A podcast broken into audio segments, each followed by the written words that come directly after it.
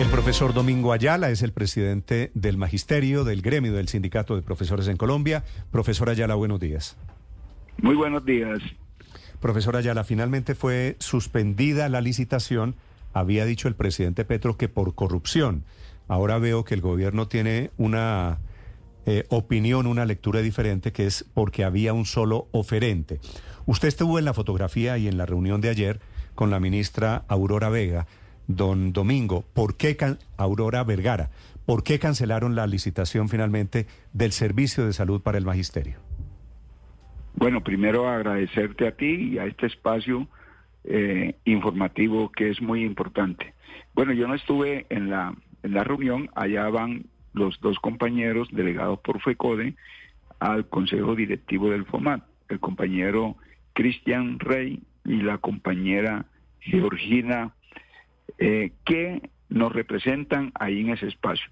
Algo muy importante que quiero para aclarar es que para esta convocatoria, para esta licitación, se establece en los marcos de la ley 91 del 89 un acuerdo y es el acuerdo 05 del 31 de diciembre del 2022. Ese acuerdo fue determinado por consenso, tanto el gobierno como FECODE, y, y ubica unos parámetros importantes de control, de sanción que no tenía el anterior acuerdo. Recordemos que la ley 91 se desarrolla a través de acuerdos internos que se convierten en ley entre las partes. Bueno, ese acuerdo 05 que hizo la convocatoria, eh, esa convocatoria de la 02 del 27 de mayo, inició todo un proceso allí, incluso porque se dicen eh, el caso de los oferentes, por primera vez, alrededor de 30 eh, participaron como oferente para incluso eh, tener, de acuerdo a los requisitos, la posibilidad de el contrato eh, por 10 regiones que planteó incluso este acuerdo. Pero señora Ayala, ahí me pierdo, ahí, ahí me pierdo y perdóneme que lo interrumpa, porque el ministro de Hacienda argumenta su decisión de suspender la licitación porque dice que no había suficiente diversidad o suficiente pluralidad de oferentes. ¿Le entiende usted que es todo lo contrario? Es todo lo contrario. Entonces, ¿qué es lo que ocurre en esta situación?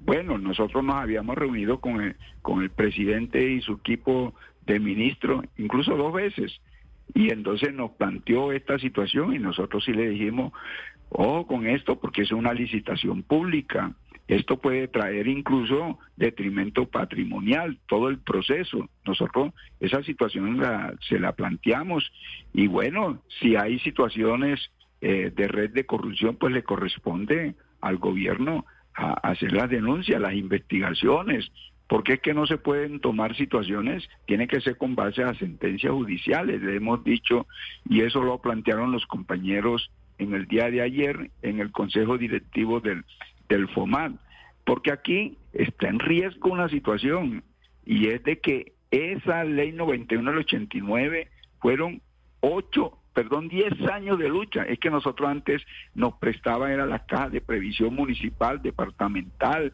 nacional, el seguro social. Todo eso hizo crisis y nosotros logramos que el Fondo del Magisterio, que es producto de la ley 91 del 89, que es una cuenta adscrita al Ministerio de Educación, son el gobierno quien maneja esto. Nosotros no nombramos la previsora, nosotros no nombramos a los... Entonces, ¿qué ocurre con esto? Lo que está en juego aquí es la situación de nuestro régimen exceptuado que hoy de alguna manera sí tenemos muchos problemas. Nosotros por más de 15 años hemos hecho denuncia, pero con situaciones concretas. Bueno, no hay todavía las situaciones de, pero para tratar de entender... pero hoy, hoy por lo menos, que entonces, ¿qué ocurre? Que entonces se frena la licitación, toman la decisión tres del gobierno, los dos de FECODE eh, en contra, y a eso entonces le, agregan que para resolver el problema con los mismos operadores, Imagínense que nosotros hicimos un paro el día 30 de agosto eh, por la situación de los malos servicios que seríamos era que con ese acuerdo podíamos mejorar, pero hoy va a ocurrir que con los mismos que hemos venido planteando y yo sí creo, y no, aquí de lo que ubica es una regla nueva, una regla nueva en un, en un acuerdo. El Consejo Directivo de FOMAC tiene cinco votos, ¿no es verdad? Tres del gobierno, tiene cinco votos. dos de FECODE. Sí. Los tres del gobierno votaron por suspender la licitación. Sí. ¿Los dos de FECODE votaron por no suspender la licitación? Nosotros dijimos es porque eh, eso por eso se vota negativo. Claro. Porque nosotros estamos planteando que ese es un acuerdo y está reflejado en el acuerdo 05 por unanimidad. Se tiene eso y se abrió ese proceso de licitación. Sí. Claro, es que ese acuerdo 05, señora Ayala, lo que permitía o lo que estableció eran justamente los términos de acuerdo, dos términos de la licitación, pero en ese momento de los cinco votos, todos los cinco votaron entonces a favor. Y la pregunta es, ¿qué pasó entonces desde diciembre del año pasado al día de hoy? Si además de todo, según usted, se presentaron 30 proponentes a la convocatoria. Sí, incluso dentro de esos 30 quedan, como dice uno, en, en el forcejeo, uno unos 19. Aquí de lo que se está claro es que no fue por esa situación, por, por falta de proponentes, ¿no? Se abrió ese gran proceso y, claro, quien califica es la FIDU previsora, desde luego con su grupo de expertos. Nosotros no tenemos nada que ver en ese proceso de las calificaciones. Al final del proceso, uno, uno puede decir, bueno, ese proceso tiene estos operadores, son 10 regiones y lo que eh, allí se determina es bueno, el visto bueno cuando ya te está todo el proceso. Y ese proceso indiscutiblemente está en manos de la fiduprevisora, que es la fiducia con la cual tiene el gobierno eh, ese contrato y es el que administra los recursos del FOMAT. De tal manera que lo que nosotros decíamos es que ese proceso eh, eh, incluso si está viciado, no, no se notó nada, incluso ahí hay unas situaciones de agenda, de, ir fortaleciendo el proceso, pero mm. toman pues la decisión de suspender y hoy tenemos una situación bien difícil, porque eso, prácticamente seis meses con los mismos operadores que hemos venido criticando. Sí, don Domingo, sí, la diferencia es que ahora es el gobierno por el cual ustedes hicieron campaña el año pasado. Don Domingo, quería preguntarle sobre eso. ¿Ustedes finalmente van a hacerle paro al presidente Petro? Bueno, cuando tú dices eh, de apoyo, nosotros el apoyo no nos estamos arrepintiendo. Estamos allí, estamos apoyando al gobierno en, las reformas sociales que tienen el Congreso. Eso nosotros lo tenemos claro porque eso va a servir al país. Nosotros apoyamos lo que le sirva a los trabajadores y al país. Pero en la situación que hemos venido planteando de un derecho conquistado a través de la historia, pues nosotros lo defendemos. Esa es la ley 91 del 89. Y una modificación tendría que ir al Congreso. Una, modificación en el Congreso, quién sabe cómo va a salir. Por eso ese riesgo hay que hacerle ajuste, pero cuando se tengan las garantías de conservar. Por ejemplo, en el proyecto de salud, Allí está exceptuado en el artículo 121 y hemos dicho cuando salga esa ley, bueno, discutimos, pero ahora no podemos dar el salto al vacío. Tenemos que decir entonces que en el caso de, la, de las acciones, la Junta Nacional de FECODE votó eh, en el sentido de eh, plantearnos acciones eh, de movilización, incluso no se descarta lo de un paro, si aquí en el, se perjudica lo que es el FOMAT, la ley 91 del 89, y estamos abiertos al diálogo con el gobierno, pero eso sí, el respeto a la autonomía sindical y nosotros estaremos tomando las decisiones en caso de que aquí, producto de toda esta serie de situaciones, se perjudiquen la salud y el resto de prestaciones económicas y sociales que contempla la ley 91 del 89. Sí. Eh, profesor, dicho que ustedes están de acuerdo, en desacuerdo con el diagnóstico, conclusión es que el problema de todo esto del fondo del FOMAC que maneja salud, que maneja pensiones y cesantías, ¿ustedes podrían hacerle paro al gobierno del presidente Petro?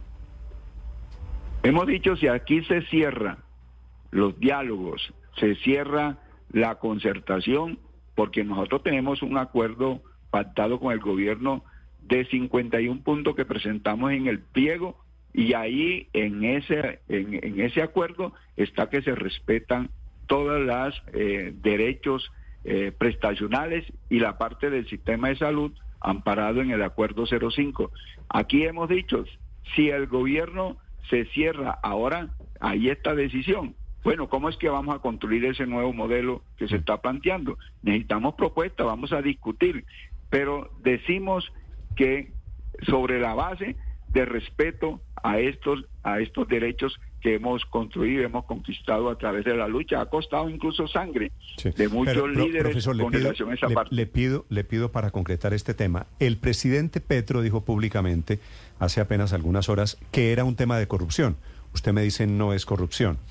Ah, después la ministra dice el problema era un solo oferente.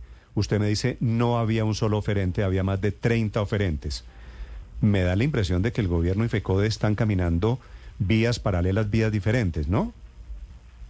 No, y además, esto que te, que te quiero decir, nosotros no estamos ya, como dice uno, diciendo vamos a ir a, a, un paro, no, nosotros lo que estamos diciendo es que se abran los espacios y si esos espacios se cierran, pues toca tomar decisiones como lo planteó la, Junta Nacional de FECODE realizada eh, el jueves 18 de, de, octubre.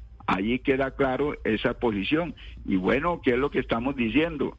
Eh, si se planteó una situación sobre la corrupción, pues eh, ese es un elemento. Por ejemplo, nosotros hemos venido denunciando situaciones, pero muy concretas, y la hemos enviado a los organismos de investigación y de control del Estado. No hemos tenido resultados, pero los hemos presentado, porque se han presentado irregularidades.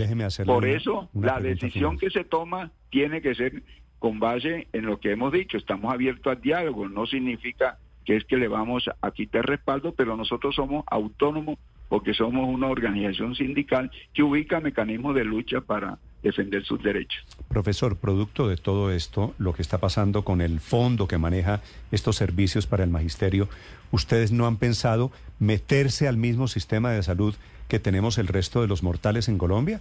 ¿Por qué los profesores tienen un régimen de salud diferente o un régimen pensional diferente o un régimen de cesantías diferente?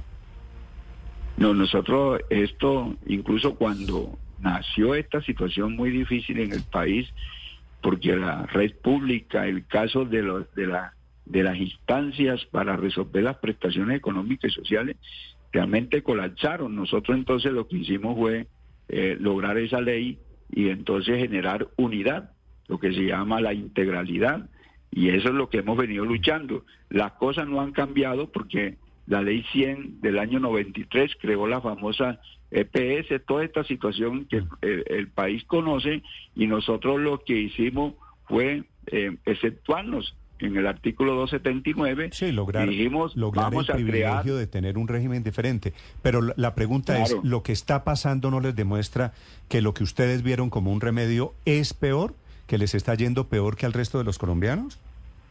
No, nosotros hemos venido haciendo la, la crítica, hemos venido haciendo las denuncias, pero igualarlo en nuestro, modelo con la ley 100 no.